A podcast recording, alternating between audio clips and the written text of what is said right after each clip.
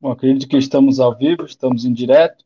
de pé passageiros e passageiras do comboio suburbano. Se a burguesia tem o expresso da meia-noite, a classe trabalhadora tem o comboio suburbano. Nosso tema hoje é de Adriano Moreira a Jorge Meloni, pânico e normalização da extrema-direita. Vão participar, já vão falar, já vão intervir. Nosso time titular em campo, Saul Pereira e João Vilela. É, tão recentemente, né, mais precisamente no domingo, nós temos tido nos últimos tempos ali uma sequência boa, né? A Isabel segunda, é, salvo engano, mais recentemente teve alguém também, e dessa vez quem foi para o colo do capeta foi o senhor Adriano Moreira, que foi louvado por uma miríade de, de, de, grupos políticos aqui em Portugal, né? Como tem, um, tem um, uma expressão brasileira, não sei se ela existe em, em Portugal, que é bicho ruim não morre cedo, né? É, depois de fazer é, 100 anos, né, recentemente, Adriano Moreira é, finalmente, e tarde, muito tarde, morreu, né, e a gente viu aí praticamente quase todo o espectro político institucional e até fora da institucionalidade, vale lembrar que a merda do CDS já não ocupa mais o parlamento, deu lugar a coisa pior, mas é sempre bom reafirmar essa questão que o CDS, apesar de ainda ter espaço midiático, não tem é, é, não ocupa é, lugar no parlamento, mas, é, enfim, a gente viu aí todo, quase todo o espectro político português louvando esse sujeito que foi ministro do, do fascismo, que reabriu o campo de extermínio, o campo de concentração do Tarrafal, onde é, centenas, para dizer o mínimo, de antifascistas é, morreram, né? E foi esse lugar que esse senhor que é tido, foi tido como um democrata, como uma figura importante, né? E, e, e é importante ser rememorada no, pela positiva, né? Por, por diversas é, organizações e partidos aqui em Portugal, além da, dos média burgueses, obviamente, né? E, uh, e também outro fato, né, que nos levou, né, e faz parte do título da live, e nos levou a fazer esse debate também, recentemente foi empossada como primeira-ministra na Itália, Giorgia Meloni, que é nomeadamente e assumidamente, enquanto o gato passa aí pelo seu ecrã, o Johnny, que também deixa sua boa noite, sua saudação, é, que também é, vai lembrar né, que, que é uma, uma fascista né, é, assumida, né, uma pessoa que é, reconhecidamente, abertamente, é admiradora do Mussolini, enfim, o próprio Zelensky, que é um, um, líder, é tido como um líder da paz e, da, enfim, uma série de coisas, né? É, ao mesmo de um lado a gente tem um pânico, né, com, com contra a extrema direita, né? Ah, os fascistas estão tomando ao poder, chegando ao poder em vários lugares e alguns já saíram, mas alguns ainda se mantêm. E alguns chegam lugar, é, chegam a, a,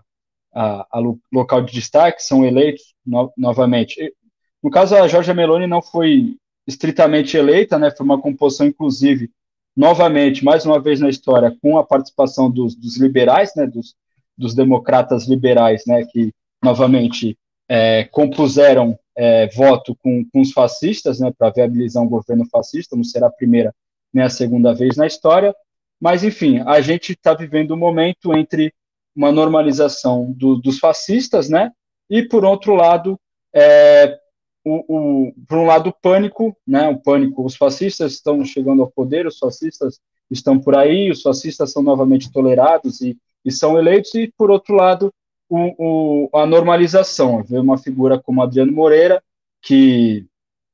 que, que foi louvado aí por, novamente, por quase por um senso comum aí, é, agora com seu falecimento, é, e também a, a várias pessoas nas redes sociais, militantes da iniciativa liberal, que também se colocam como liberais democratas, é, defendendo a Giorgia Meloni, que ah, é, só porque essa mulher não concorda com as pautas da, dos wokes da esquerda, eles não, não querem ela, ela, ela, não querem ela eleita, enfim, por, por, conta desse contexto, por causa desses últimos fatos, é, a gente então tem esse tema hoje para debatermos. Antes da gente começar o debate propriamente dito, os recados do costume, mas também novidades. É, sigam as nossas redes sociais, Facebook, Instagram, é, Twitter, é, estamos é, disponíveis nas plataformas de, de podcast. Enfim, podem ver, tem os links aí, todas as nossas postagens, a gente, a gente deixa os links das redes sociais. É, quem estiver assistindo através da, das plataformas, pedimos para avaliar, de lá, deixar ali as estrelinhas, lá dar uma nota, uma avaliação para o nosso podcast. Isso ajuda muito também ter o espaço aberto ali para vocês comentarem, para dizer o que acharam dessa live, desse debate, que assim que for feito vai ser disponibilizado também nas plataformas de, de podcast. A novidade, até a camarada Terezinha é, Martins deixou aí o comentário, é, na semana que vem, né, dentro da nossa programação, domingo agora tem a segunda volta das eleições é, brasileiras, né, eleições para alguns estados, onde foi para a segunda volta para governador, e principalmente a eleição presidencial, está entre Lula entre Bolsonaro, e na sexta-feira, né, no dia 4 de novembro, sexta-feira que vem, sem ser amanhã, na próxima sexta-feira, ou seja, a primeira sexta-feira depois do resultado das eleições, lembrando que no Brasil, para nossa audiência portuguesa, tem o processo do voto eletrônico, então, em questão de horas, num país da dimensão do Brasil, o resultado já é devidamente conhecido, né? É, mas, então, nas, às 20h30, na próxima sexta-feira, no dia 4, às 20h30 no horário de Portugal continental, às 17h30 no horário de Brasília, ou seja, domingo acaba o horário de verão em Portugal, então a diferença de 4 horas vai para 3, então fique atentos a essa diferença do horário, tá bom? Então, a Terezinha, que está aí, já deixou seu comentário, é, a sua saudação, e o camarada Fauzi Xelala, do, do coletivo Sem Flores, ambos parceiros, ambos camaradas já que estiveram aqui no comboio suburbano mais de uma vez, para fazer um balanço, nomeadamente, do papel das esquerdas nesse processo eleitoral. Houve um processo de despolitização muito grande, houve toda, enfim, aquela coisa a frente ampla nunca foi tão, tão ampla, né? nunca foi tão. É, também um espectro amplo de apoio ao Lula, né? E, enfim, a gente vai avaliar aí é, como que as esquerdas se portaram, né? E agora e também à luz do, do resultado das eleições, para entender melhor esse processo. É, a audiência está chegando, estamos acompanhando aqui o número pessoal, está nos saudando com a audiência, e a gente pede, então, aproveita, quem estiver nos assistindo, deixa o like, que isso ajuda, deixa o like na transmissão, que isso ajuda muito com os algoritmos do YouTube para que essa é, transmissão chegue para um número maior de pessoas. Então, antes de começar o debate propriamente dito, só é, colocar aqui as participações da nossa audiência prestigiar aqui a camarada Terezinha, Terezinha Martins dos Santos Souza, estará conosco sexta-feira que vem. Boa tarde, camaradas. Passando para dar um alô. Estou em reunião de trabalho e não conseguiria assistir agora, mas assistirei ainda hoje. Me interessa imenso o tema. Obrigado, Terezinha, pela sua audiência, pela participação. O João Pedro Freire, boa noite. Eu virei um pouco em direto, depois em diferido. Bom tema. Obrigado, João Pedro Freire. E o Zé Silva, t-shirt do Vilela, valeu a live. É, é cada um com o seu gosto, né? Mas tá bom, né? Quem, quem, tá, quem tava lá embaixo, deu a volta por cima, vale a pena. É, são os fatos, né? É, então, vou passar a, primeira, a palavra primeiro para o Saul, agradecendo pela participação, nem tanto que é do time, é da casa, mas, enfim, está aqui, está tá à disposição. E tá a primeira questão aqui, né? É, vamos falar da nomeadamente da eleição da Giorgia Meloni na Itália, se com essa eleição podemos falar de um regresso ao fascismo à Itália. Se sim, como combater essa ascensão, se não, o que é que podemos chamar a essa ideologia? Ou seja, isso é fascismo, é uma coisa diferente, é, contextualizar então esse aspecto do, do nosso tema. Sal, obrigado. Pode abrir o microfone e a, a palavra é sua. Uh, muito obrigado, muito obrigado, Lucas. Uh,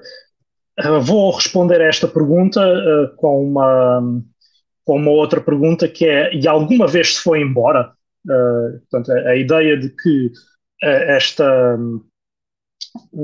a eleição da Meloni seria o regresso do fascismo italiano implicaria que não o programa do governo e uh, a efetivação de uma da transformação de, um, de uma democracia liberal num Estado fascista, não isso, não, não esses, esses acontecimentos em si, mas a ideologia subjacente ao, ao fascismo de Mussolini e, e, ao papel da, da Itália na, na, Segunda Guerra Mundial nunca desapareceu uh, da Itália. Nem, da, nem, nem do resto da Europa. Nunca, nunca foi propriamente confrontada no, historicamente, como foi até noutras, como foi no, no caso da Alemanha, em que em que os aliados uh, investiram num, num, programa que, pelo menos, uh, pelo menos superficialmente, uh, deixasse de existir, deixasse de estar à superfície a manifestação política do, do nacionalsocialismo. No caso da Itália, se isso aconteceu, foi muito, muito menos intenso e as, a figura de Mussolini mantém-se uma figura política da, da história política de Itália com, uh, como, como, quase como qualquer outra. Uh, é fácil encontrar hoje em dia em locais turísticos uh, souvenirs italianos com, com, com, a, com, a, figura e familiares diretos, descendentes diretos também dessa, dessa figura uh, com, e não estamos a falar de pessoas que tenham renegado o legado familiar, são pessoas que estão explicitamente ligados à, à mesma ideologia política, fazem política na, a nível do parlamentarismo italiano e com isso não, não lhes é a, a sua vida não é uh, particularmente difícil uh, por causa disso. Agora, uh, o regresso daquilo que foi a governação de Mussolini, portanto, a ascensão de Mussolini ao poder e uh, a forma como ele exerceu o poder em Itália não acontece, não será a Meloni a fazê-lo, porque não existem as condições políticas uh, atualmente para isso. Portanto, a Itália hoje está uh, integrada num, num, conjunto de instituições que não permitiriam um desvio desse tipo ao seu estilo de governação e também que uh, já cumprem muitos dos objetivos que se quereriam cumprir uh, com, com esse tipo de, de transformação política. Uh, isto para dizer que uh, Maloney, hoje em dia, por exemplo, não tem capacidade, não, não consigo assumir se teria a intenção ou não. Não tem capacidade de mobilizar milícias de rua para para controlar a política de rua na, nesse país, não tem uh, capacidade de mobilizar uh, sindicatos de direita para uh, controlar o, o, movimento laboral e não tem a capacidade de anular, portanto, acabar com o sistema parlamentar italiano.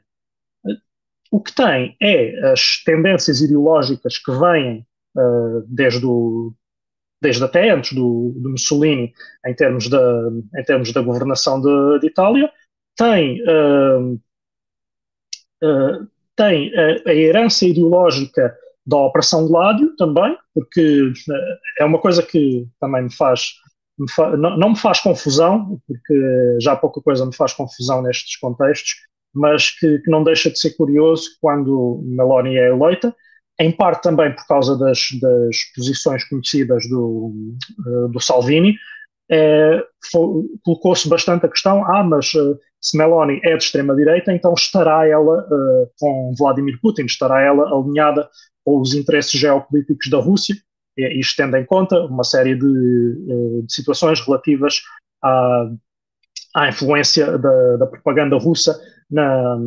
na direita europeia. Uh, e, estranhamente, não estranhamente, a, a, direita de Meloni, a extrema-direita de Meloni, é uma extrema-direita que está perfeitamente alinhada com, com a NATO e, até agora, não se viu nada que a, que a desalinhasse da, da União Europeia. Uh, isto, isto para, para completar este ponto, e depois, e depois passarei, passarei ao seguinte. é uh, quase um insulto à inteligência de, de, quem acompanha a história política da Europa uh, dizer que alguém se classificar como fascista ou se alinhar à extrema-direita uh, o faria desalinhar-se com projetos políticos como o da NATO menos, uh, em menos grau com a União Europeia, mas uh, já iremos lá. Uh, mas dizer que uh, uh, o facto de Meloni estar, uh, estar, estar alinhada com a extrema-direita a faria ser anti-NATO é uh, perfeitamente patético, porque a Operação Gládio teve grande parte das, da, sua, da sua ação exatamente na Itália. é da Operação Gládio que, que resultam muitos dos grupos que dão origem a, aos partidos uh, que, que, dão suporte ou que, ou, ou, que, ou, que, ou em que se enquadram uh, grandes, grandes dos, dos quadros da, da, da, da extrema-direita italiana uh, pós, pós Segunda Guerra Mundial. E, e, portanto, afirmar que uma extrema-direita estar associada à NATO ou estar alinhada com a NATO como algo idiosincrático é, uh, é extremamente cínico, uh, é, é, ignorar, é, é confundir a beira da estrada com, com a estrada da beira, é confundir um, aquilo que esperemos seja um acidente histórico, que é o alinhamento de, de interesses entre, a, entre o atual projeto político da, da Rússia putinista e um conjunto de de grupelhos que uh, a Rússia, que esse projeto político achava uh, terem capacidade de destabilizar a, a, Europa e o Ocidente, portanto, confundir essa situação com o caráter histórico do alinhamento uh, das,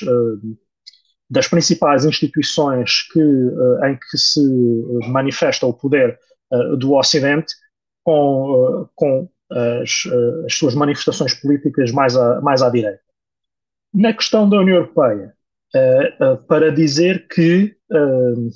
e, e, aqui quase para, para completar, Meloni não precisa de pôr em causa o parlamentarismo italiano, porque a União Europeia já o faz sistematicamente. Meloni não precisa de de fazer uma política própria anti-imigração e, e, que cause morte a milhares de, de imigrantes no mar Mediterrâneo, porque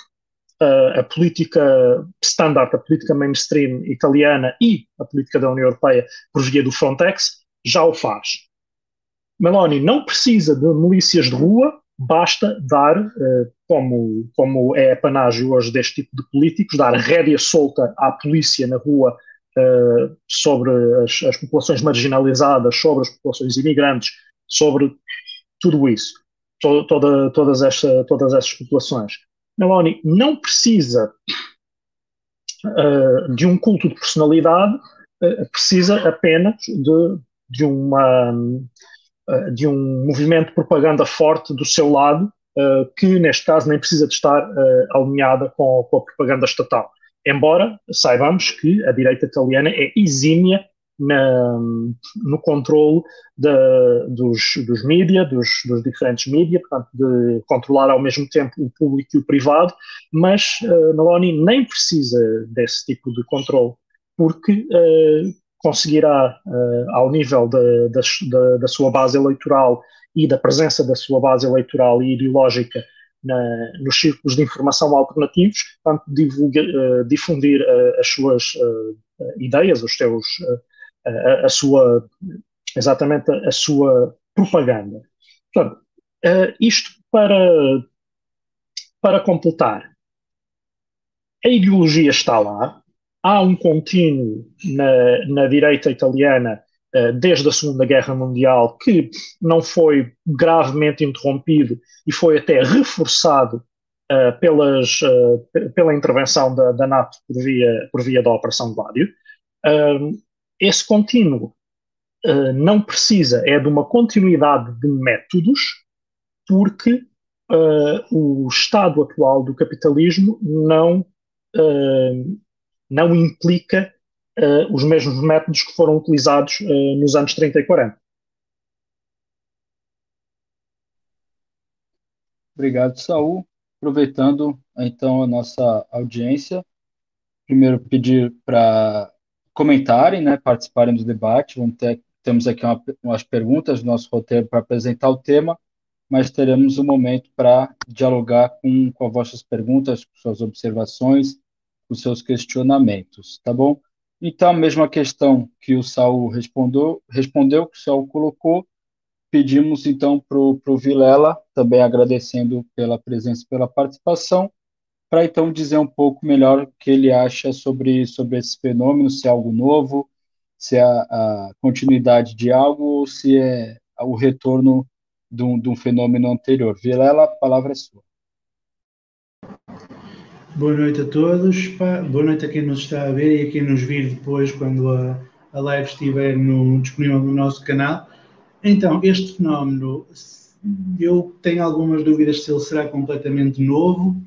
Eh, eu tenho alguma ideia de que ele, das duas, uma, ou já existiu e não era fascismo, ou é novo, e a ser novo também não é fascismo, porque não é repetição do, do fascismo que nós tivemos no, no passado. Eu, eu queria começar esta, esta live fazendo uma, tendo um momento unitário, é? tendo um momento em que eu vou dirigir-me a algumas pessoas que nos veem, algumas das quais nós concordamos, outras nós não concordamos assim tanto, e vou então falar de dois nomes que normalmente aqui no, no comboio suburbano costumam levar pancada, e eu vou pegar nesses dois nomes não para lhes dar pancada, mas para me dirigir às pessoas que consideram que estes dois homens que eu vou falar são camaradas respeitáveis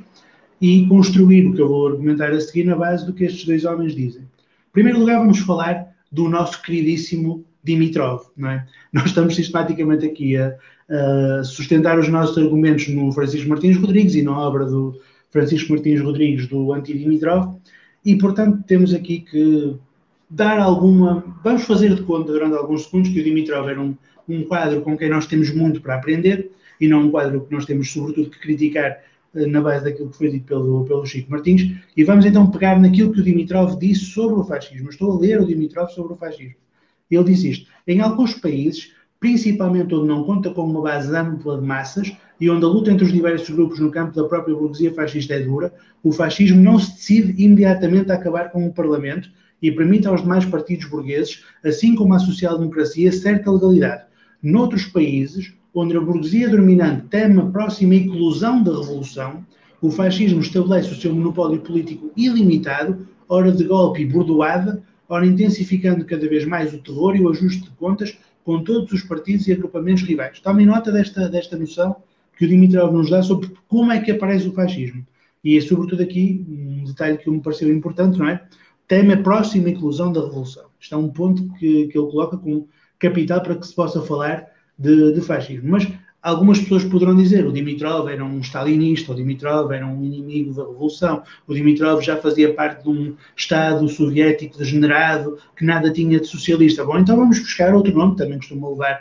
pancada aqui no nosso, no nosso podcast, que é o nome do Trotsky, não é? E falando do Trotsky, vamos ver então o que é que o Trotsky considerava sobre o fascismo. E o Trotsky diz-nos isto sobre o fascismo italiano em concreto. Fascismo italiano saiu diretamente do levantamento do proletariado italiano, traído pelos reformistas. Desde o fim da guerra, o movimento revolucionário na Itália foi-se acentuando e em setembro de 20 resultou na tomada das fábricas e oficinas pelos operários. A ditadura do proletariado era uma realidade, era preciso somente organizá-la e tirar daí todas as conclusões. A social-democracia teve medo e recuou. Após ousados e heróicos esforços, o proletariado encontrou-se diante do vazio, o desmoronamento do movimento revolucionário foi a condição prévia mais importante do crescimento do fascismo. Em setembro, a ofensiva revolucionária do proletariado parou e desde novembro produziu-se o primeiro ataque importante dos fascistas. Ora,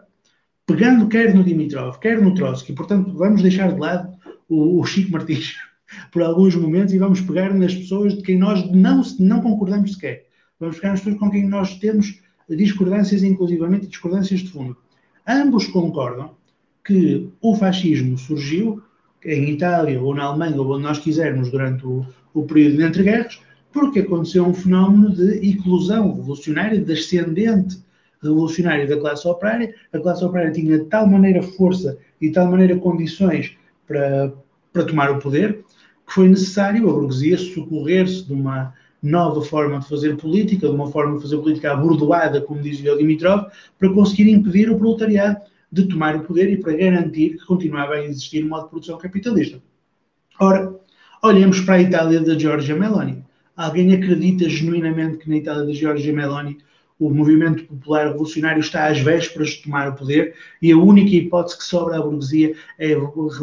devolvê-lo à, à, sua casa na base da bordoada? Não, isto não está a acontecer. Tal como não está a acontecer em Espanha está a crescer o Santiago Abascal. Tal como não está a acontecer em Portugal está a crescer o Chega. Tal como não está a acontecer na França e há muitos anos que vemos sistematicamente crescer a Frente Nacional e a AfD na Alemanha e por aí fora numa série de países europeus e não apenas europeus, porque também temos este fenómeno a acontecer, por exemplo, no Brasil, onde muitas pessoas não estão a ver. Não há nenhum risco real de termos uma, uma tomada do poder pelo proletariado de uma revolução no próximo quarto de hora, e, no entanto, estamos a ter um momento de crescimento da extrema-direita, pelo menos de um determinado tipo de extrema-direita que não é fascista, porque como vimos por estes, por estes autores, que nem sequer são autores com que nós temos especial simpatia, uh, não podem ser fascistas por definição, porque nós não estamos às vésperas de assalto nenhum ao poder. Aquilo que nós temos, portanto, tem que ser considerado de outra maneira e tem que ser descrito de outra forma. Até porque, se eventualmente hoje para amanhã nós estivermos, e oxalá um dia estejamos, porque isso é sinal que estamos também às vésperas de tomar o poder numa revolução, quando nós estivermos às vésperas de tomar o poder numa revolução, a burguesia aí sim vai socorrer-se de medidas fascistas e de movimentos fascistas. E nessa altura, se nós começamos a dizer às massas, está aí o perigo do fascismo, tenham cuidado com o fascismo, olhem que vêm aí os fascistas, e as massas nos responderem, bom, o fascismo foi o Trump, o fascismo foi sindicatos abertos, jornais a fazer artigos todos os dias contra ele, manifestações de rua contra ele, um, eleições regulares, pacíficas, onde se elegiam pessoas que discordavam dele e o insultavam no período. Se fascismo é isso, então não tenho que ter particular medo disso. Quando nós tivermos uma situação em que houver real possibilidade de tomarmos o poder e em que as medidas fascistas que se vão utilizar contra essa real possibilidade de tomar o poder forem realmente medidas fascistas no sentido que o fascismo sempre teve, se as massas estão convencidas que o fascismo vai ser o Trump, que o fascismo vai ser o Abascal ou que o fascismo vai ser o Bolsonaro, elas vão estar profundamente desarmadas para o conflito vão ter travar nesse momento. Portanto, é má ideia começarmos a chamar fascismo a este tipo de movimento reacionário. Este tipo de movimento não é fascista. Este tipo de movimento compreendeu uma coisa, na minha perspectiva, e chamem-me superficial se quiserem, mas descobriu um truque eleitoral. E esse truque eleitoral é, se nós dissermos coisas que são preconceituosas, nós conseguimos que muitas pessoas adiram às nossas teses.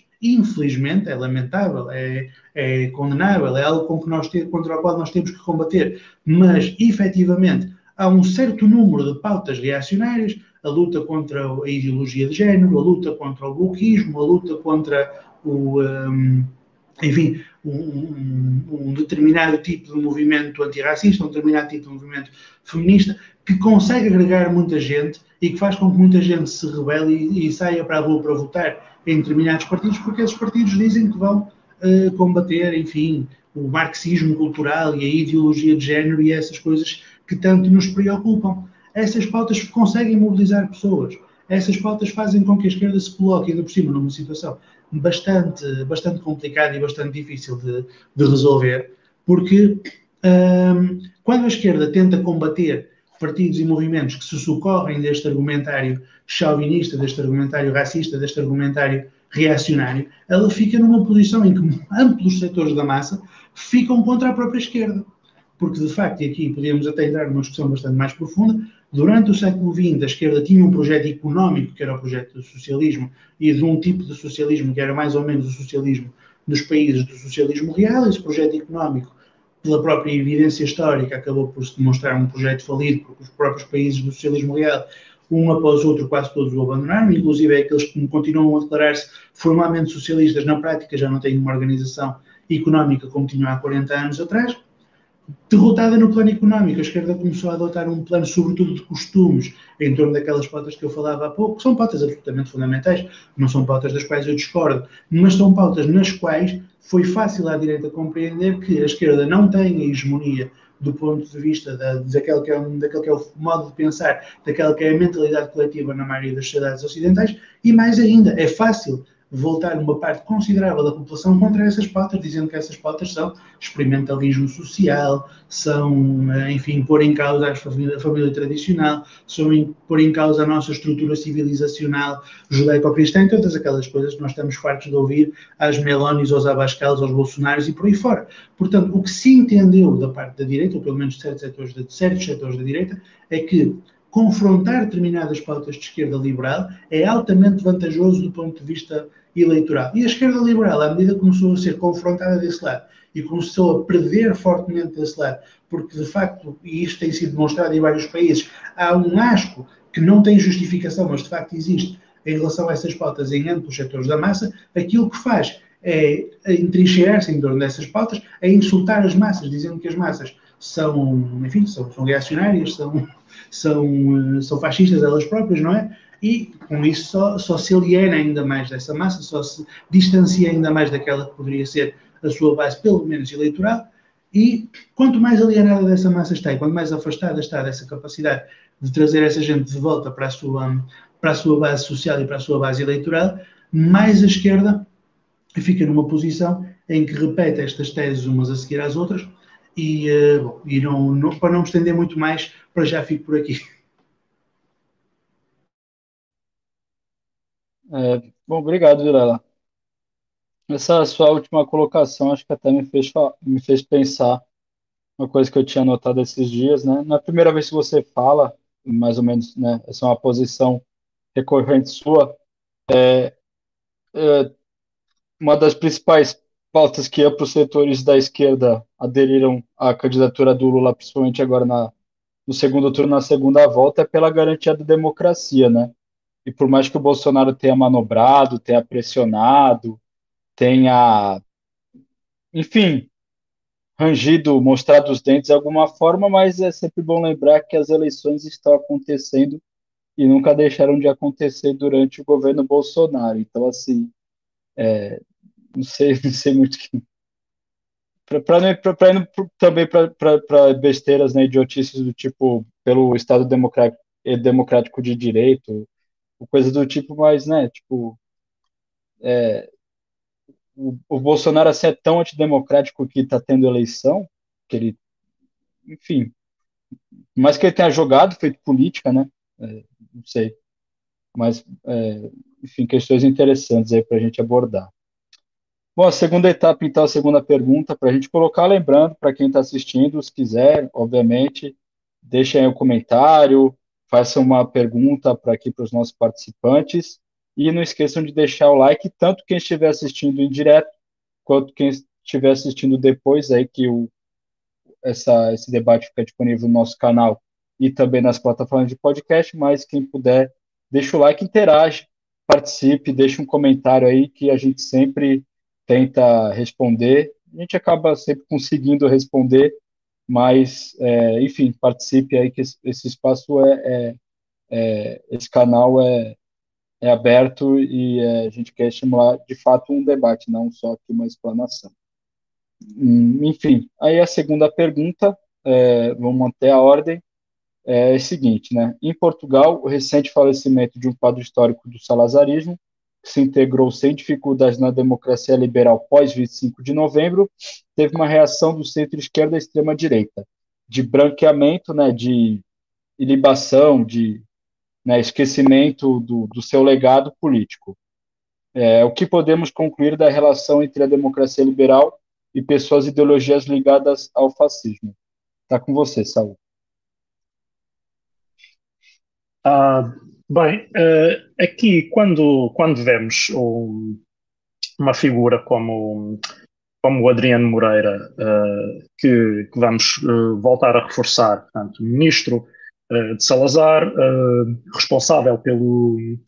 pelos, pelo, pela troca do Estatuto do Indigenato pelo Estatuto dos Assimilados, responsável pela reabertura do, do Tarrafal, portanto, uma série de, de coisas uh, extremamente recomendáveis, como se possa uh, imaginar. Uh,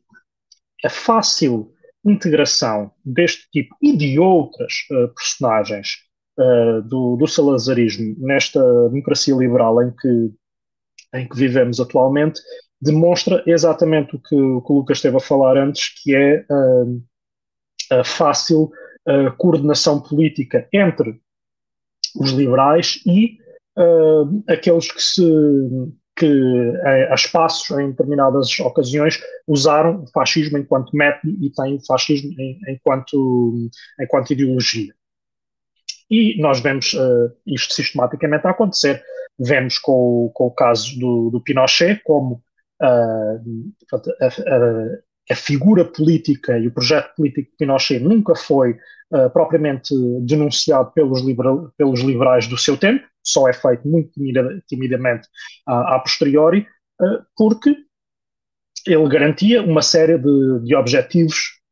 que, que o capital liberal tinha para, para a América do Sul e para, e para o Chile em, em particular. E, portanto, uma figura como, como Adriano Moreira ou várias outras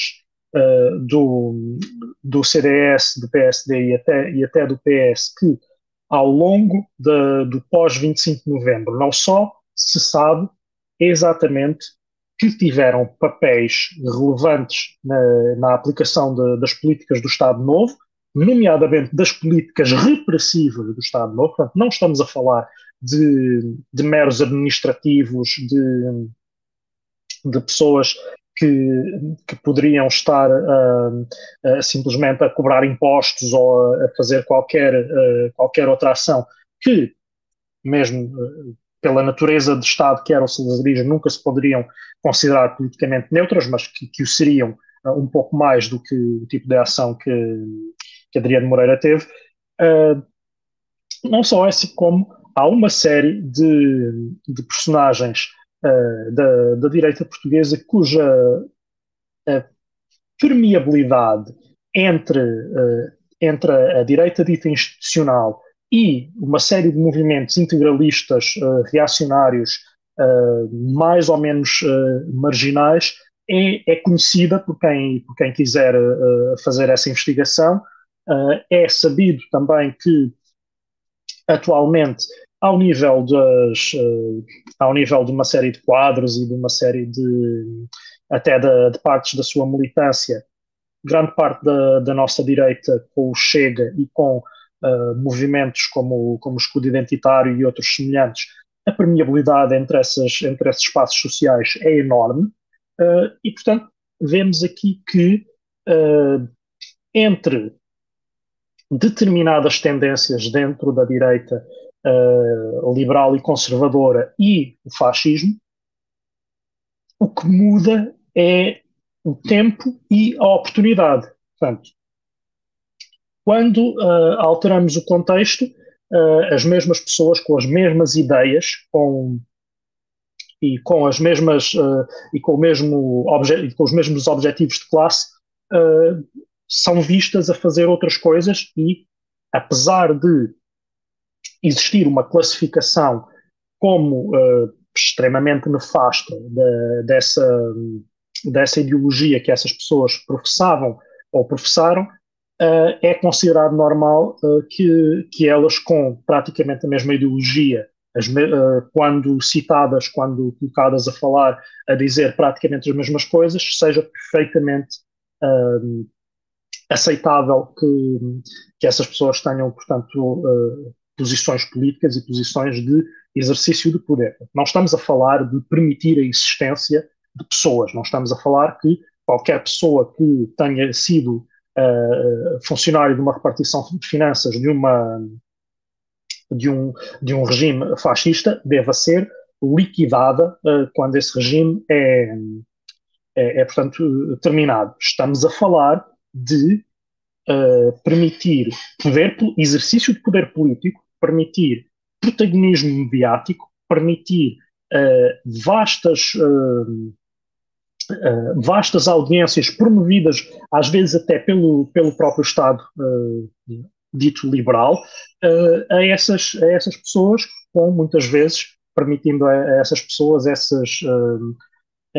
o advogar de, do revisionismo ou da, ou, ou da relativização uh, do, que, do que terá sido o, essa, do que foram essas, esses regimes. O caso de, de, de Adriano Moreira é, é conhecido, uh, caso de vários, quadros, de vários outros quadros do, do CDS, do PSD e até do PS, conhecidos também, também são. Uh, no caso no caso do, uh, por exemplo, uh, dos Estados Unidos. Já há aqui umas coisas uh, também uh, extremamente interessantes e, e, com isto vou, vou terminar, que é cham, chamando-lhe o que lhe chamarmos, em termos de classificarmos ou não como, como fascismo,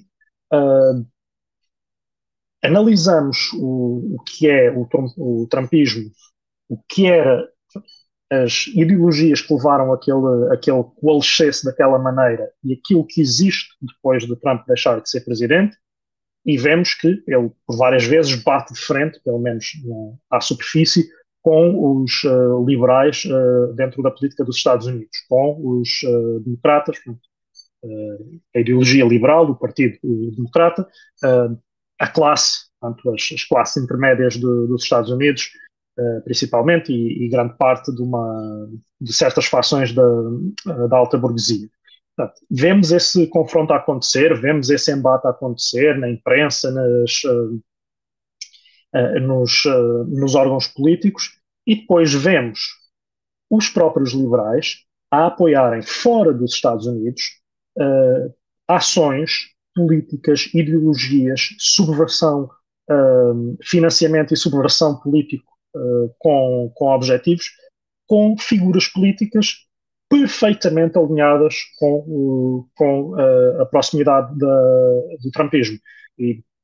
a América do Sul é um caso paradigmático. Uh, podemos dizer que, no caso de Bolsonaro, pelo menos à superfície, essa, esse total alinhamento, pelo menos, não, não aconteceu. Portanto,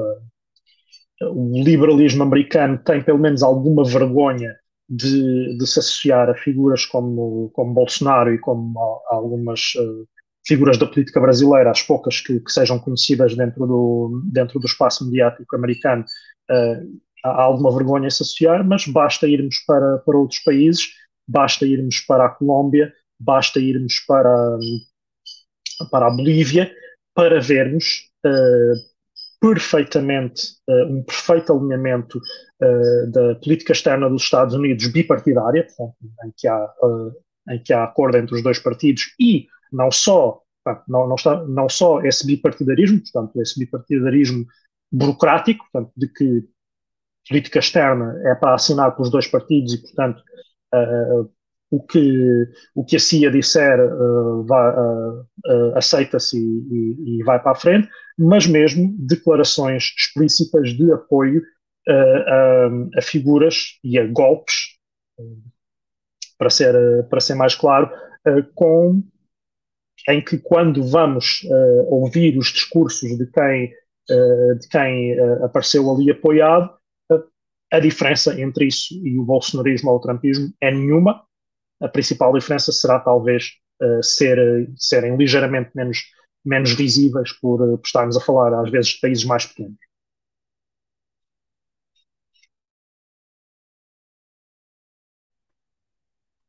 Obrigado, Saul. É, Vou passar a palavra direto para o Vilela, então. Adriano Moreira, por favor, Vilela. Esse grande nome da democracia.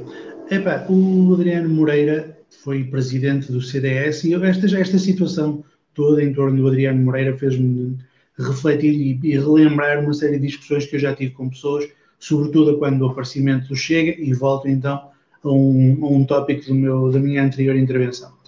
O Adriano Moreira foi ministro do, das colónias, na altura chamava-se ministro do ultramar do, do, Salazar, e depois do 25 de Abril transitou calmamente para o CDS, foi presidente do CDS, passou o resto da vida a fazer comentário político enquanto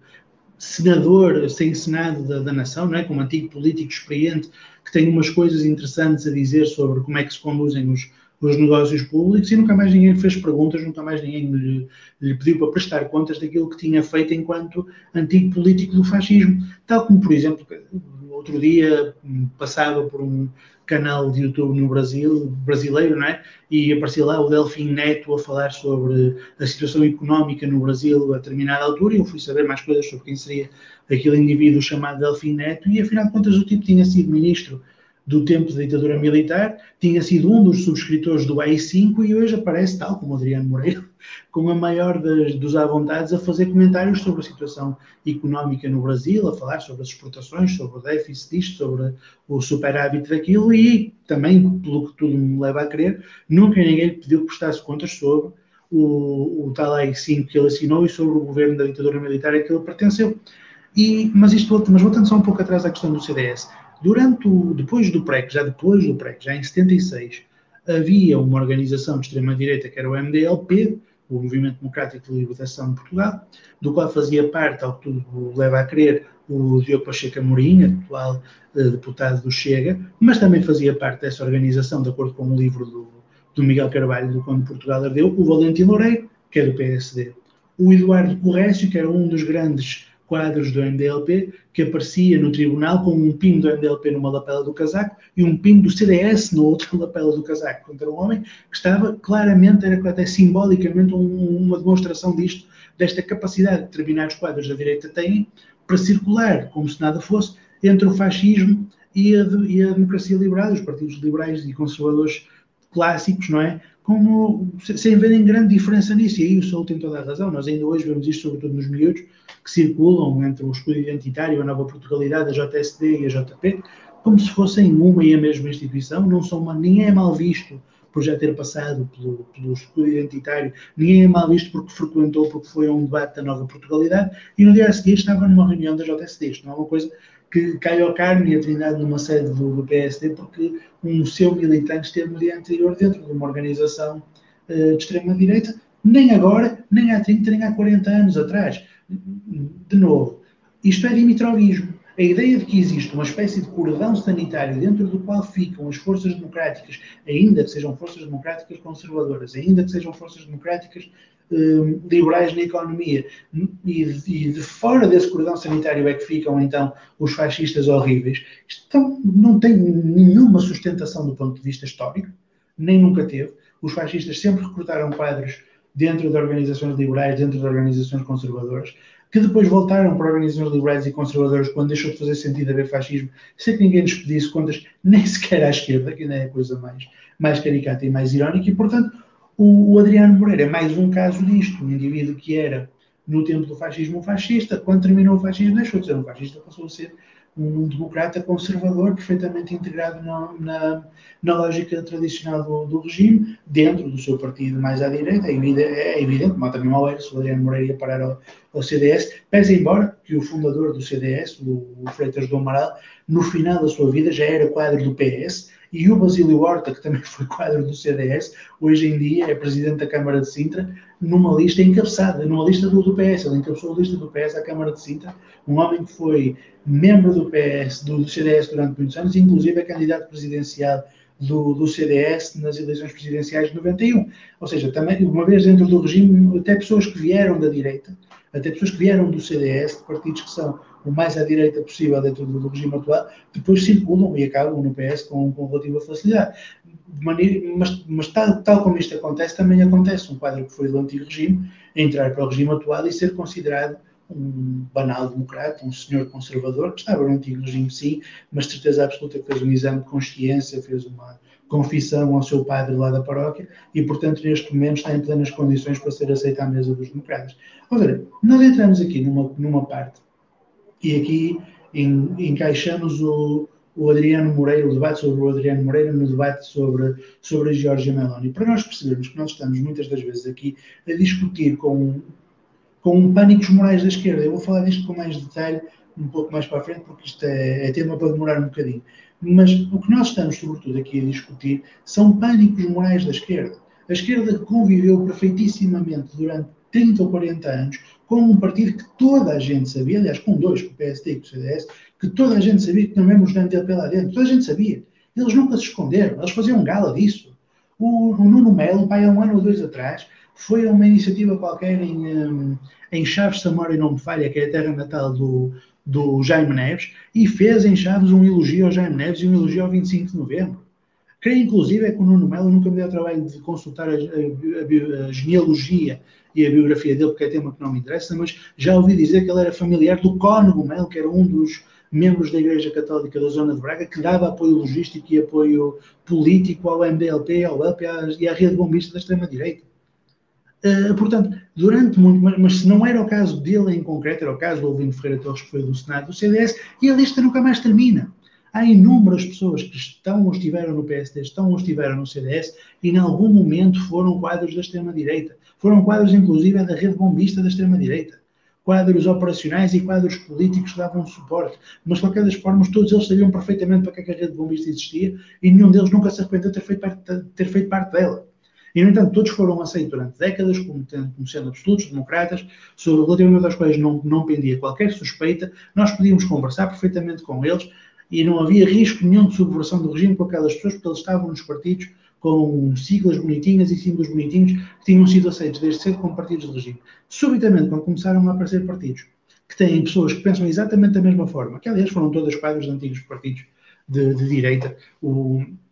o André Ventura foi era há 3 ou 4 anos, era há 5 anos, mais exatamente, em 17, era um, candidato do PSD à Câmara de Louros. O Santiago Abascal, que agora é, que agora é presidente do Vox, durante anos foi membro do, do PP no Estado espanhol. Estas pessoas saíram todas da direita tradicional. A direita tradicional sempre teve estes indivíduos lá dentro. Muita gente da direita tradicional sempre pensou assim. Eu não me recordo agora, mas depois vou procurar um tipo do, do, do, PP espanhol que num comício disse de lata, sim, somos fascistas, mas pelo menos sabemos governar. Ele disse isto. Não, não, é uma, não é uma figura de estilo, são as palavras textuais num quadro do PP espanhol, num comício de uma campanha eleitoral. Somos fascistas, sim, mas sabemos governar, dito por ele. Portanto, não é uma novidade absoluta esta coisa de haver tipos de extrema-direita que se filiam e que se revêem no antigo regime, nos antigos regimes de extrema-direita que houve na, na Península Ibérica e na Europa de uma forma geral, que transitaram para a direita democrática e que, enfim, parece que ninguém acha que haja nenhum problema com eles. O problema passou a ser quando começaram a aparecer partidos novos,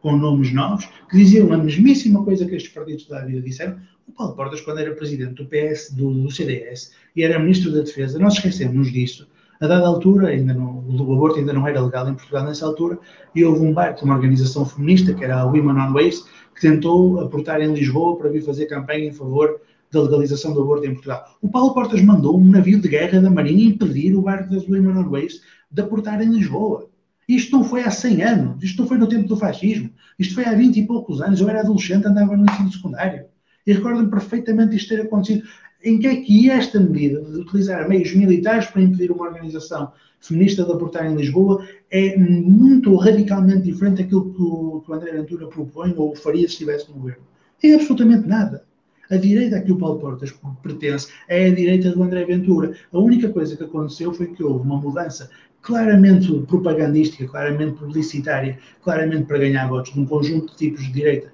que perceberam que a fila para o pão era muito comprida nos partidos da direita tradicional e que se fizessem uma ruptura através de um discurso burguês, de um discurso labrego, de um discurso reacionário ao máximo, conseguiram chegar rapidamente a deputados e daí a ministros. Foi a única coisa que aconteceu que mudou no, no, no, panorama político europeu dos últimos anos. Tudo o resto, todas as ideias que eles apresentam, são ideias que sempre foram ideias da direita tradicional e, inclusive, na direita tradicional estão, pessoas que estiveram ligadas a organizações terroristas de extrema-direita e a quem nunca ninguém pediu contas. Portanto, eu tenho algumas, algumas dúvidas em achar o que é que pode ser tão, tão inovador, tão diferente daquilo que está a acontecer agora, tendo em conta que eu consigo olhar para trás, ver o passado do que foram os partidos de direita na Europa e perceber que epá, não há ali nenhuma diferença radical em relação ao que quer que o Vox, o Chega ou quem quer que seja esteja a dizer agora.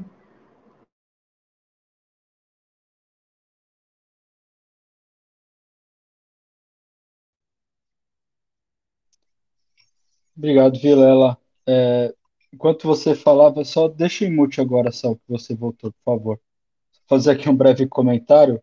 porque aí o, o, o Vilela falou do, do Delfim Neto, né, que foi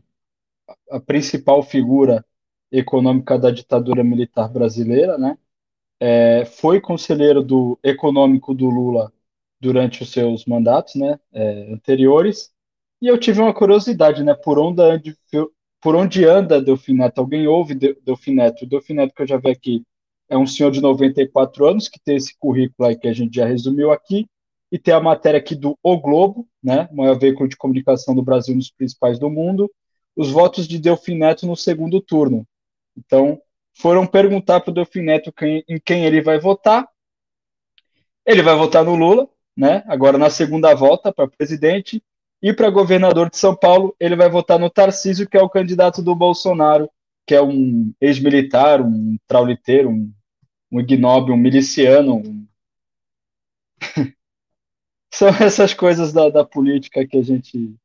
Um senhor de 94 anos que, enfim, tem assistência à obra e ainda tem uma opinião a ser ouvida pelos média burgueses do Brasil. Enfim, a reação do Vilela diz tudo. Mas obrigado, Virela, pela fala, pela fala e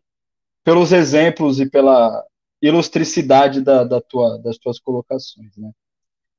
É, bom, novamente pedir, pessoal, deixa o like na transmissão, isso é muito importante para nós, isso ajuda a gente com os algoritmos do YouTube, tá bom? Deixem perguntas, comentários, fiquem à vontade para participar, esse é um espaço aí de duas vias para vocês aí que estão conosco na audiência, agradecemos a participação, mas é, fique à vontade para participar e dialogar aqui conosco. Vamos já para finalmente para a terceira e última pergunta aqui do nosso roteiro, né? Da exposição do tema. É, na fala anterior, o, o Virela já, já trouxe alguns comentários, mas acho que ele vai ter um tempo maior aí para explicitar e também a gente ouvir a opinião do Sal a respeito dessa questão aí, juntando esses dois fatores que motivaram a realização dessa live, desse debate. É, então, tentar fazer uma síntese aí entre essas duas questões, né, Jorge Meloni e Adriano Moreira, e é, como que isso impacta aí para a luta de classes, para uma organização, para um, um, campo da esquerda, para uma organização revolucionária, como que isso impacta. Então, então a questão é a seguinte, a, class, a classificação como fascismo dos processos de radicalização política do capital contribui para o combate contra o capital? Como deve ser feito esse combate? Saul, está contigo. Uh, então, uh, acho que, que esta é, um, é uma das, uh, das questões em que, em que eu e Vilela podemos uh, entrar num, num maior acordo do que, do que nas, nas duas questões uh, anteriores. Portanto, se, se eu acho que não vejo mal nenhum em se classificar certas ideologias, mesmo quando elas não, não chegam a vias de facto, como fascistas ou fascisantes, como até o próprio uh, regime salazarista chegou a ser considerado quando, quando não se queria dizer que, que, era, que era fascista. Uh, se eu não acho que isso por si só uh, seja um, um erro de, de, classificação, isto assumindo que existem diferentes definições de fascismo, uma definição que hajam definições que pode, podem ser mais estritas e outras mais alargadas. O, o que eu irei concordar é que não é, e, e acho, acho que, que o Vilela uh, aqui comigo concorda, não é por classificarmos, por conseguirmos classificar determinado movimento político fasci como fascista e conseguirmos, uh, seja por uma lista de itens, seja por uma lista de personagens que se associa a ele, seja por uma lista de referências históricas que conseguimos perceber que, essas, que esse movimento tenha, seja até por um conjunto de ações violentas uh, reacionárias e com vitimização de uh, populações fragilizadas e marginalizadas que, esse, que esses grupos tenham, mesmo que consigamos fazer essa classificação, não é por si só que uh, essa classificação vai levar a que, a que um conjunto de pessoas, ou a massa, como, como ela já referiu antes, se associe ao combate a essa, a essa, a essa força, ou até classe média, pequena burguesia, liberais, se, se associem a essa luta, porque eles irão fazê-lo quando for do seu interesse. Se, quando e se uh, for do seu interesse. Se classificarmos o mesmo, o mesmo grupo pelas mesmas razões como fascista em ocasiões diferentes, em que os interesses uh, os interesses materiais uh, do liberalismo, das classes intermédias, da, da classe média, até de, fações específicas da burguesia, estejam diferentes, sejam de alguma maneira diferentes, a reação vai ser diferente. Vai haver alturas em que vão achar que é melhor controlar e refriar esse movimento antes que ele ponha em causa uh, o próprio sistema em que, eles, uh, em, que essas, uh, em que essa burguesia faz negócios e faz dinheiro nesse mesmo período de tempo, num país diferente, numa zona geográfica diferente, também classes semelhantes podem ter reações diferentes conforme o, o avanço de,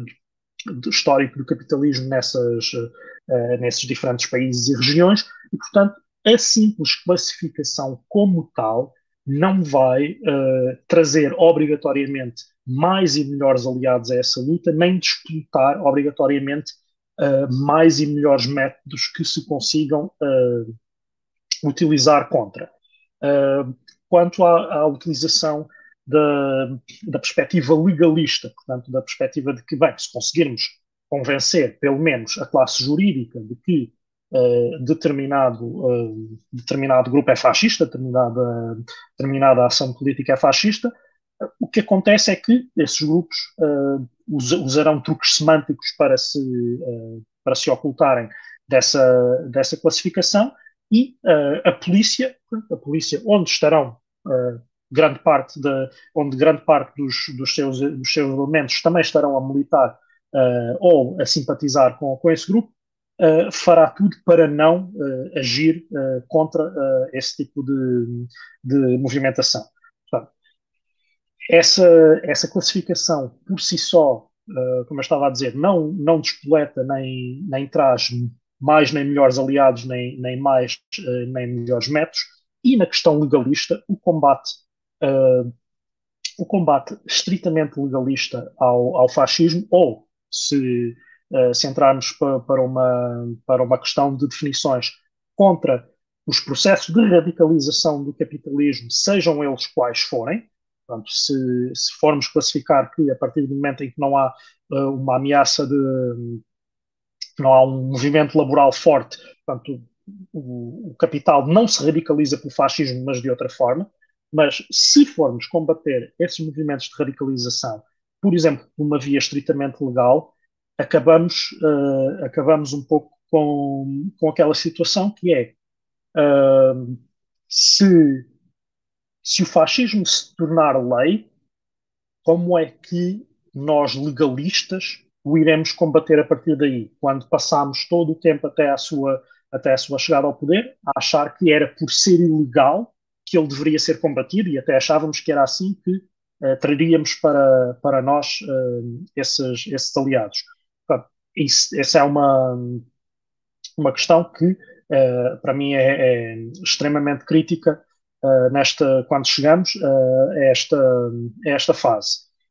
Portanto, o combate à, à radicalização do, do capital só, só deve ser feito e só pode ser feito e só se consegue fazer se existir de facto um movimento de massas que consiga uh, confrontá-lo diretamente. Isto, para, isto uh, agora para terminar, quando vemos estes grupos a se radicalizarem, portanto, quando vemos as, uh, o braço armado da radicalização do capital a agir, quando vemos grupos que por questões históricas ou por, eh, ou por pelas referências que utilizam se parecem assemelhar muito ao, ao, ao, que foi o, ao que foi o fascismo, temos que automaticamente pensar uh, se não estamos próximos de conseguir, uh, conseguir uma movimentação que ponha em causa o capitalismo em si, temos que automaticamente pensar quais são os grupos que vão ser, uh, que vão ser alvo da, da ação política desta, desta movimentação e, para mim, a confrontação da, da radicalização do capital, seja por via de fascismo, seja por via de, de, ideologias a que possamos dar outro nome qualquer, enquanto não tivermos capacidade de confrontar diretamente o capitalismo, tem que ser na defesa dos grupos que são. Uh, e na defesa material, não é? Na defesa semântica ou, ou legal. Portanto, estamos a falar de, de defesa física uh, dos grupos que são, uh, são atingidos uh, por essas políticas. Sejam as populações racializadas, populações imigrantes, a população LGBT, todas essas populações que nós vemos sendo sistematicamente alvo de. já o são antes destes processos de radicalização, e isto é uma questão que, que nunca devemos deixar de ter em conta. Portanto, o facto de alguém desbocado tomar o poder ou se aproximar do poder não quer dizer que não, que não exista,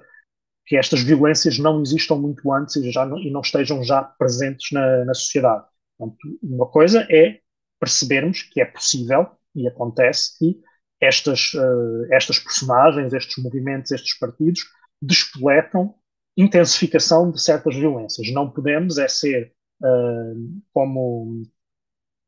como a caricatura uh, dos uh, liberais de brunch do, dos Estados Unidos, que a partir do momento em que a figura uh, está afastada da, da cadeira do poder, a figura em si, só esta, portanto, tudo o resto continua de pé, todo o movimento continua de pé, toda a, toda a presença mediática continua de pé, a partir desse momento achamos que está, foi alcançada uma vitória, que essas populações estão seguras e que, portanto, uh, regressamos a um, um certo tipo de, de, normalidade. E isto vê-se nos Estados Unidos, vê-se no, no, Brasil de Bolsonaro, e uh, à medida que tivermos a evolução política que temos tido em Portugal com a, a figura política do Chega e do, e do, André Ventura, corremos também o risco de, uh, ao tentarmos fazer, e isso é extremamente legítimo, nunca deixarei de o dizer, fazer a defesa das, das populações que são, que são uh, alvo das políticas e da retórica desse, dessa personagem, não podemos achar que quando essa personagem desaparecer, seja por que circunstâncias for, que essas populações deixaram de estar em perigo.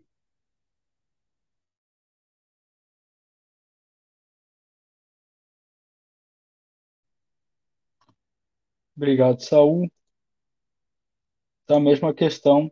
novamente para você, Vilela que é, é classificação como fascismo desses processos de radicalização do, da política do capital, como, é, como que elas contribuem ou não para o combate ao capital e como que deve ser feito o combate. Está contigo. Obrigado. Pá, tendo em conta aquilo que eu disse durante esta live toda, eu acho que não contribuem e, pelo contrário, desajudam em muito, porque quando nós começamos a dizer às pessoas que fascismo é o Bolsonaro, que fascismo é o Trump, que fascismo é o Boris Johnson, que fascismo é o Orban, e as pessoas sabem perfeitamente que em Inglaterra, nos Estados Unidos, no Brasil, na Hungria, existem jornais que diariamente criticam estes líderes, existem manifestações recorrentes contra estes líderes, existem partidos de oposição no Parlamento contra estes líderes. Estas pessoas podem criar no seu espírito a ideia de que o fascismo é simplesmente o facto de estar no poder um tipo que é particularmente labrego e particularmente desbocado a falar. Atenção, eu não acho que a gente deva achar perfeitamente legítimo e normal, porque não é, que um indivíduo diga que foi um, como é que dizia o, o, o Bolsonaro, que foi um, um, um quilombola, não é? e o, o, negro mais leve que lá estava pesava sete, pesava sete arrobas. Quer dizer, eu não acho que a gente deve encarar estas coisas, ou quando o Ventura diz que os ciganos não vivem de subsídios e não querem trabalhar e que a Joacim deve voltar para a sua terra, eu acho que nós não devemos encarar estas coisas como se fossem a mais banal das normalidades, porque não é isto. É, a buçalidade tem de ser combatida também no, no, no plano político. Nós não podemos fazer de conta que não vimos um indivíduo a ser uma besta, um indivíduo a ser um racista, um indivíduo a ser um misógino e um homofóbico. Nós não podemos fingir que isto não aconteceu. Agora, um indivíduo que tem estas características todas, um indivíduo que é preconceituoso, um indivíduo que é um, buçal, não é forçosamente um fascista. Lastimo. Quando nós começamos a equiparar buçalidade e fascismo, provavelmente chegaremos à conclusão que 80% da espécie humana é, é composta por fascistas. Isso é ridículo lastimo, mas isso é ridículo, eu não, não consigo conceber que um argumento destes faça sentido, e insisto, esse tipo de argumentação des, de, de,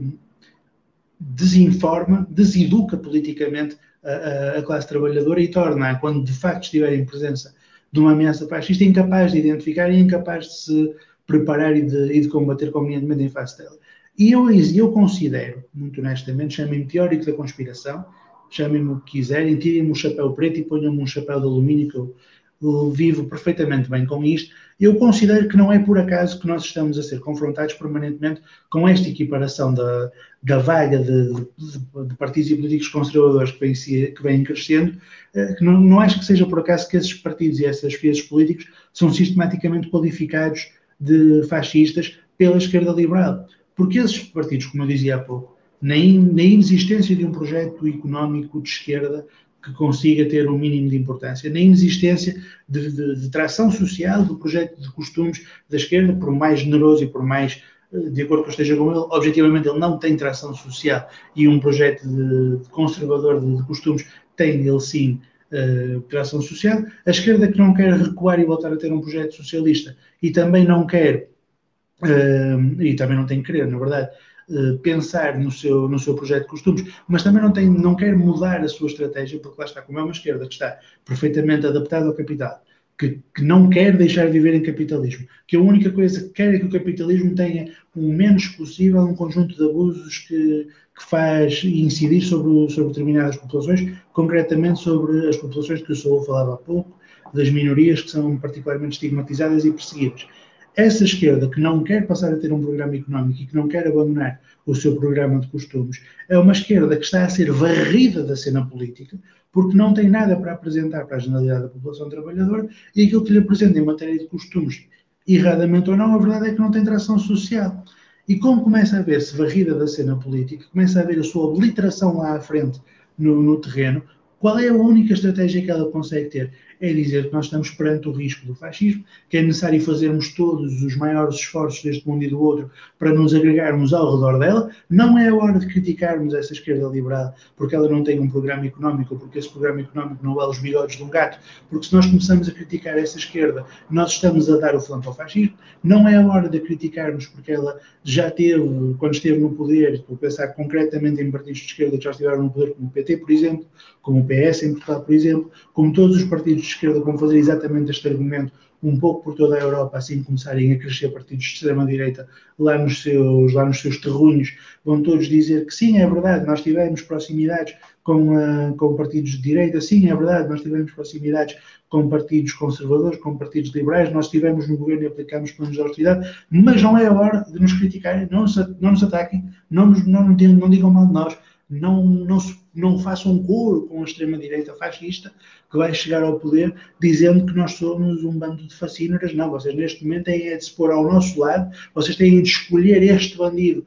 contra o outro bandido fascista, têm de escolher o bandido reformista contra o bandido fascista, porque senão vem o fascismo e vai ser o, o fim do mundo. Enfim, depois as massas veem perfeitamente que não é fim do mundo nenhum. Ok, a situação é, é é má do ponto de vista social, é má do ponto de vista económico, mas pronto, quatro anos depois há eleições e podem escolher outro gajo qualquer e a situação fica por isso mesmo, não houve nenhuma ditadura longa e, portanto, mais cedo ou mais tarde até esta ameaça à lá Pedro e o Lobo vai começar a deixar de ter, de ter, de ter eficácia. Mas para já eu considero que esta ameaça, primeiro, não descreve a realidade de uma forma correta, porque não estamos na presença de fascismo absolutamente nenhum, e segundo, é um esquema, é um mecanismo, é um instrumento de cooptação e de silenciamento da crítica pela esquerda, da crítica feita pela esquerda radical à esquerda liberal, porque a esquerda liberal, assim se começa a ver a afogar, assim se começa a ver a ser obliterada da cena política e não tem nada para apresentar do ponto de vista económico, nem de nenhum outro ponto de vista que faça com que pessoas voltem a votar nela e voltem a encará-la como uma solução, a única alternativa que até agora conseguiu encontrar, com pouco sucesso por sinal, porque até agora ainda não rendeu vitórias relevantes em sítio nenhum, veremos se vai dar a vitória ao Lula ou não vai. Eu espero que sim, porque não gosto do Bolsonaro, mas também não gosto particularmente do Lula, mas vamos lá, vamos lá ver, acima de tudo vamos lá ver. Mas a verdade é que a única estratégia que, que, o, que a esquerda liberal conseguiu até agora lembrar-se de, de aplicar à medida que vai sendo obliterada e triturada pela, pela direita reacionária, a dizer vem aí o fascismo, toda a gente tem que se agregar à nossa volta, toda a gente tem que se calar com as críticas em relação a nós, por mais justas e por mais adequadas que elas sejam, porque essas críticas são os credismo que fazem o jogo do fascismo e, enfim, vão buscar todos os, os tópicos e todos os clichês dimitrovistas que nós já conhecemos e que neste podcast sempre combatemos, portanto, não é agora que vamos começar a, a sussurrar perante eles. Relativamente àquilo que o Saúl disse, sim, é verdade, nós temos uma, um problema social complicado, um problema político complicado, quando subitamente ser labrego, subitamente ser uma bestiária para com as minorias de orientação sexual, minorias étnicas, etc., etc., passa a ser uma coisa que no discurso político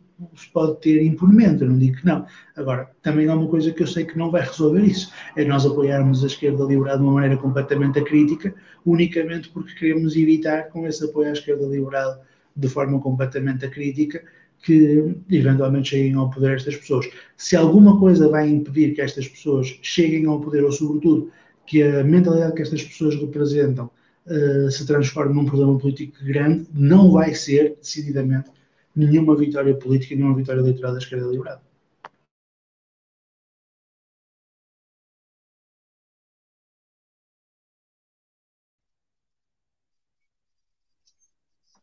Obrigado, Vilela. Inclusive, acho que sem querer, o Vilela citou, falou o nome de um texto do Francisco Martins Rodrigues, que chama justamente Vem aí o Fascismo, que aí eu fiz questão de colocar o link aí no nosso, no nosso chat, para quem quiser, quem puder depois ter acesso. Ele é um, texto, é um textinho curto, mas acho que, que vem a calhar.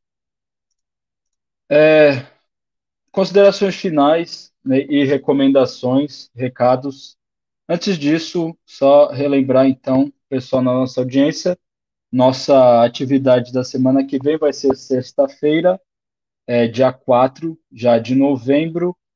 é, às 20h30 no horário de Portugal continental, às 17h30 no horário de Brasília, né? Acaba o horário de verão aqui em, em Portugal, então a diferença do, do fuso horário diminui uma hora.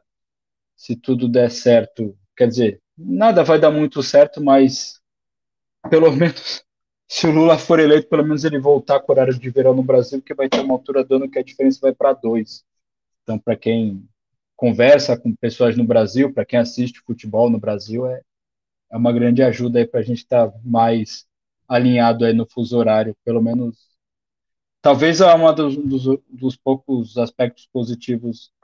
de uma eventual vitória do Lula, porque eu de fato estou bastante. Mesmo se caso o Lula ganhe, que, que seja um bom governo, tendo em vista que as composições, o discurso, o compromisso e a conjuntura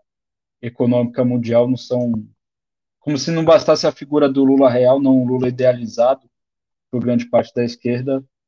É, enfim, acho que o prognóstico aí é, é bastante ruim. É talvez as únicas vantagens pode ser o fato do Lula não ser o Bolsonaro, que não, que não é grande coisa,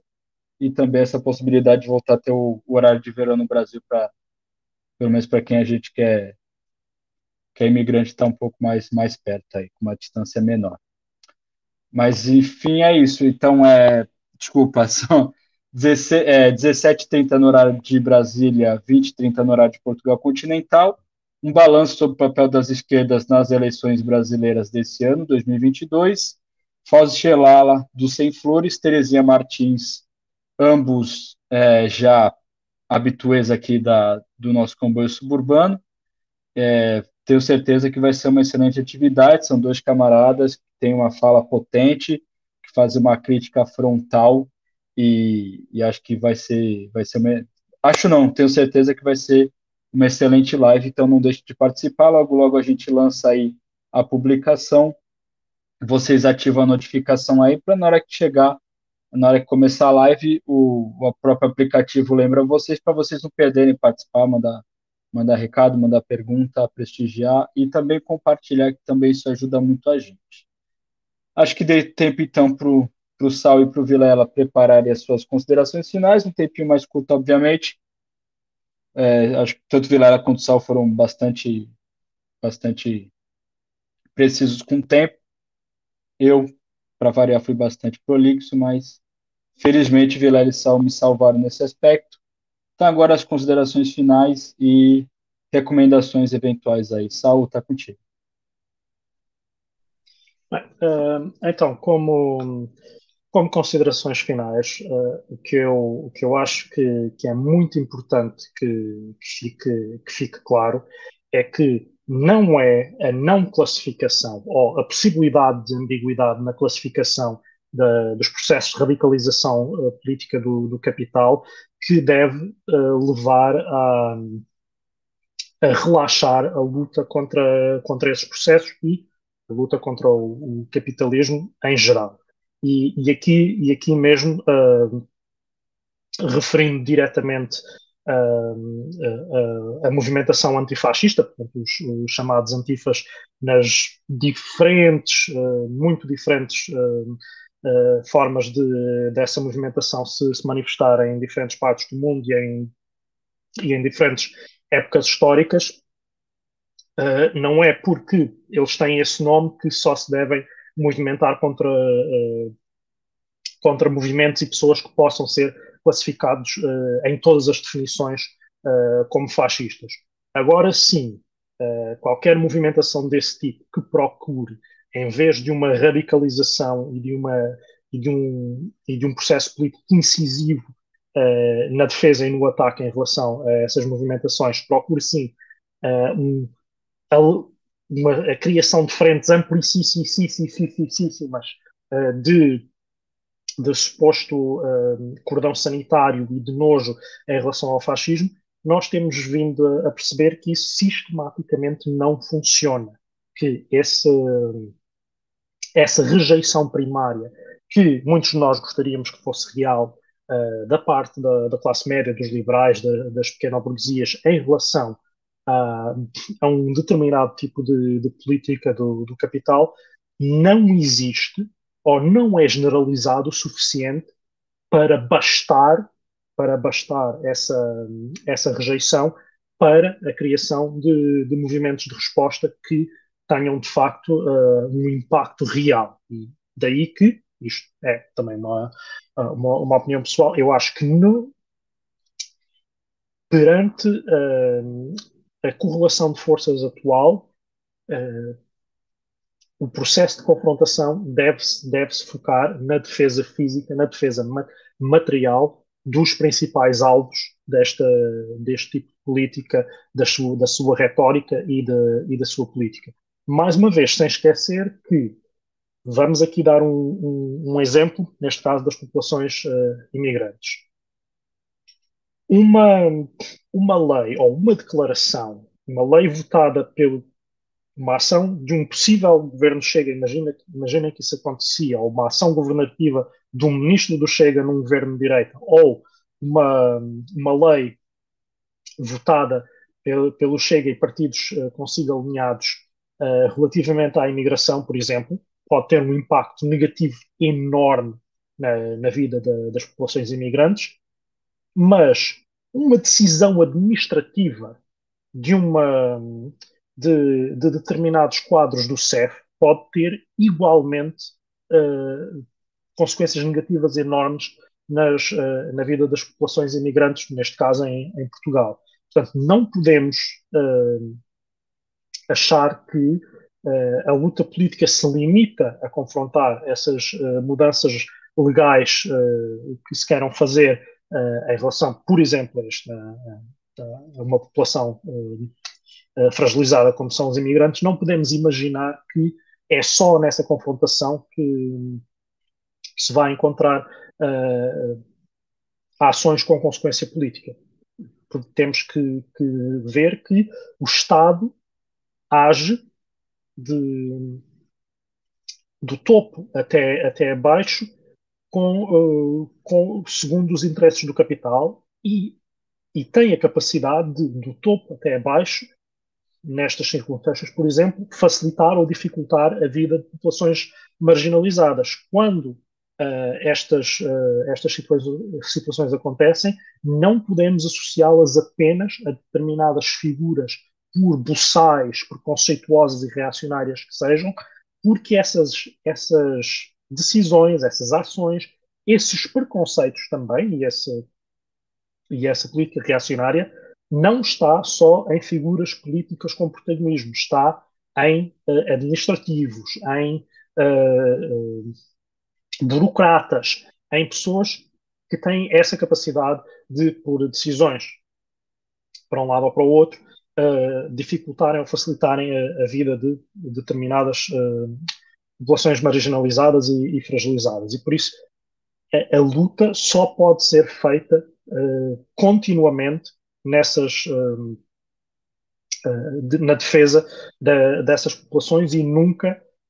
se, nunca só focada na, na, existência de determinadas figuras mais uh, uh, mais barulhentas, mais boçais, mais preconceituosas, que possam uh, parecer uh, concentrar em si todas essas características e toda essa, digamos, negatividade política. quanto a, a recomendações, já começa a ser um hábito que, que, daqui a uns tempos vou ter que corrigir. Portanto, mais uma vez vai ser um conteúdo em inglês, mais uma vez vai ser um podcast. Uh, eu recomendo da, da mesma equipa que produz uh, o Welcome to Night Vale, um podcast chamado Alice Isn't Dead. Alice não está morta, traduzido para, para português. Uh, principalmente porque é uma, uma ficcionalização interessante uh, do, que, uh, do que poderá, poderia ser uma confrontação com, com, o fascismo, ou com uma, uma, um, uma representação ficcional de, um, de um fascismo num, num, num mundo de, de ficção científica e, mais ou menos fantasia, e que é interessante porque exatamente uh, indica que essa confrontação, essa, esse combate não é uh, não acaba na, na, em dizer que existe, dizer que está lá e uh, esperar que o resto do mundo se revolte contra. Acaba sim na organização, na, na confrontação direta, na organização de de, de populações, de pessoas que foram alvo dessas, uh, da ação dessas, uh, dessa, dessa, desse movimento, dessas, uh, dessas monstruosidades, neste caso, e, portanto, não é porque não, não é assim, não é simplesmente dizendo que está lá, que existe e que alguém tem que fazer alguma coisa, porque isto também, isto agora, mesmo para terminar, um dos problemas de, de utilizar simplesmente a classificação como fascismo para, que para a confrontação política com o capital atualmente, é que essa classificação muitas vezes vem com a ideia de que, como isto é fascismo, alguém tem que fazer alguma coisa em relação a isto. Não, não somos nós, já não somos nós, porque isto já transcendeu a luta política, isto já é completamente fora da, da luta política que deveria ser entre uh, entre pessoas de esquerda decentes e pessoas de direita decentes, e esta coisa é tão má, tão má, que alguém tem que se juntar a nós, ou alguém tem que acionar um qualquer mecanismo uh, legal ou transcendental ou religioso para, para eliminar esta, esta situação, uh, para, para o fazer. E isso não acontece. Se as massas estiverem a acreditar na propaganda desses grupos as massas uh, estarão uh, ou, ou, inertes ou até com eles, se as massas estiverem mobilizadas contra, irão confrontá-lo. Portanto, não é uh, simplesmente porque ele existe e porque foi identificado como tal que alguma coisa vai acontecer fora, de, fora de, dos trâmites da, da, luta política habitual para, para acabar com determinada radicalização do capital.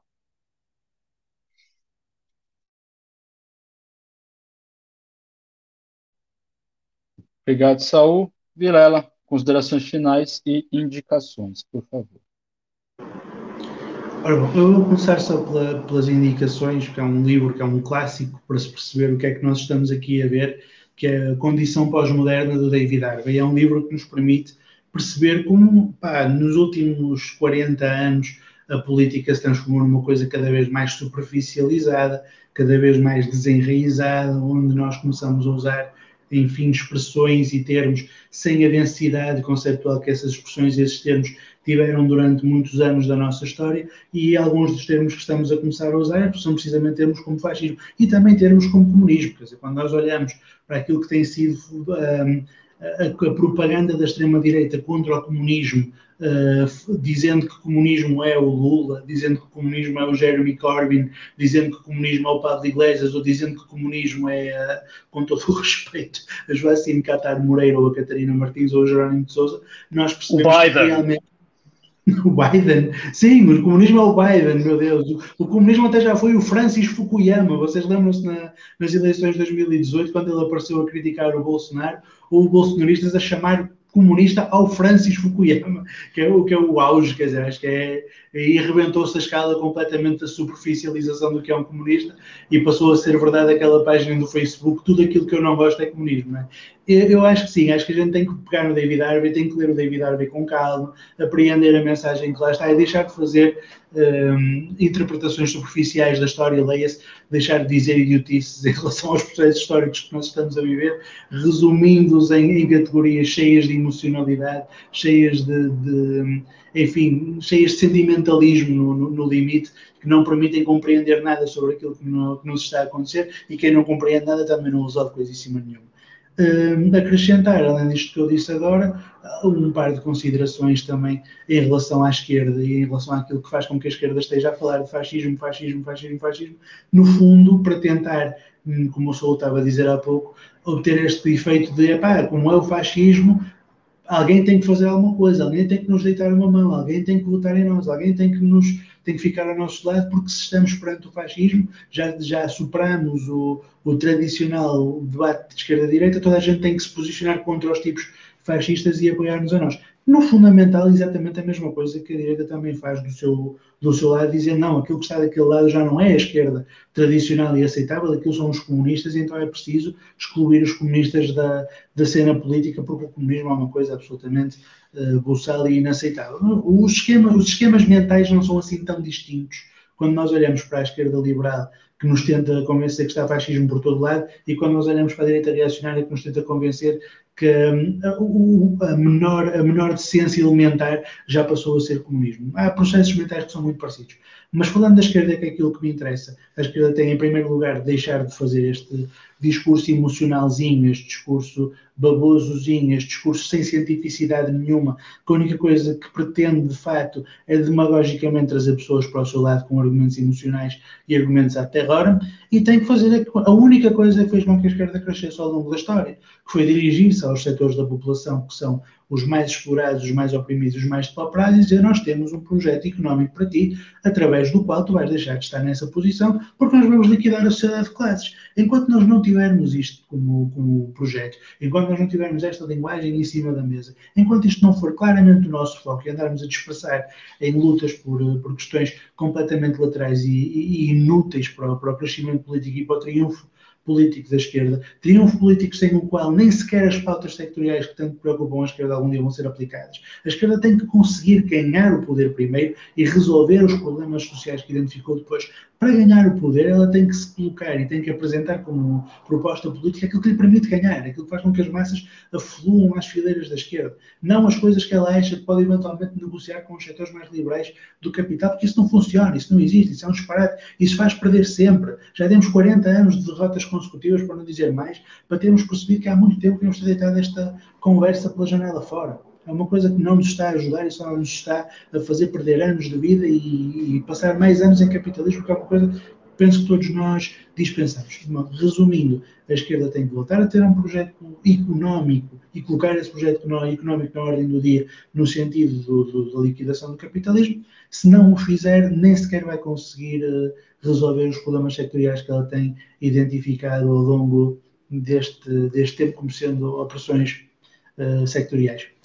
E, portanto, é, é um pouco isto. Peguem no, no, no David Harvey, leiam-no atentamente para deixarmos de fazer estas apreciações superficiais e tontas, porque, pá, muito sinceramente, e eu vou dizer isto com o objetivo claro de chocar muitas das pessoas que nos estão a ouvir, não há diferença material nenhuma entre dizer que existe um projeto marxista cultural que quer aplicar a ideologia de género nas escolas através dos intelectuais comunistas que estão espalhados por todo lado e a ideia de que vem aí o fascismo, porque ontem na tarde o André Ventura disse que tal ou tal pessoa de origem africana deve voltar para a sua terra. É exatamente o mesmo irracionalismo, é exatamente a mesma superficialidade intelectual e política nos dois cantos.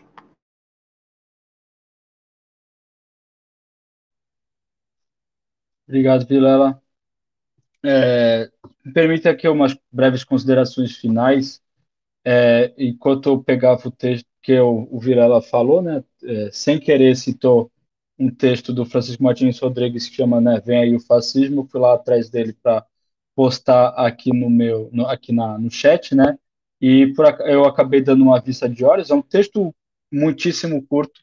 é, eu, eu, cada vez mais me pego pensando como que o Francisco Martins Rodrigues foi um militante